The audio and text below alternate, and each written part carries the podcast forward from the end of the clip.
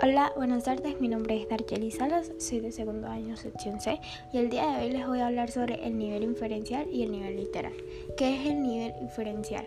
La lectura inferencial es la fase en la cual el lector elabora las suposiciones a partir de los datos que extrae un texto. En este nivel se buscan las relaciones que van más allá de lo leído, explicando el texto más ampliamente.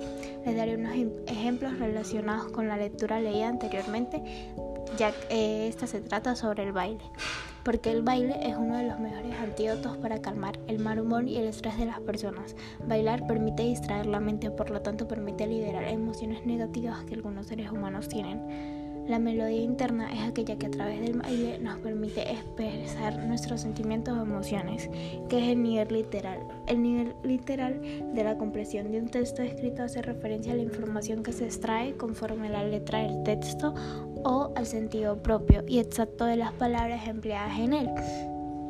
Es la comprensión más simple que se basa en los niveles superiores. Ejemplo, ¿cómo se siente bailar? Es libertad de mente, cuerpo y alma. Mediante la danza podemos liberarnos de todas las emociones y sensaciones terrenales que nos aplazan, persiguen o molestan, y a la vez todas las emociones agradables que podemos percibir en nuestra vida cotidiana, como amor, felicidad y pasión.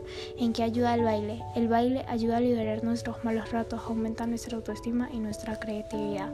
Muchísimas gracias por su atención.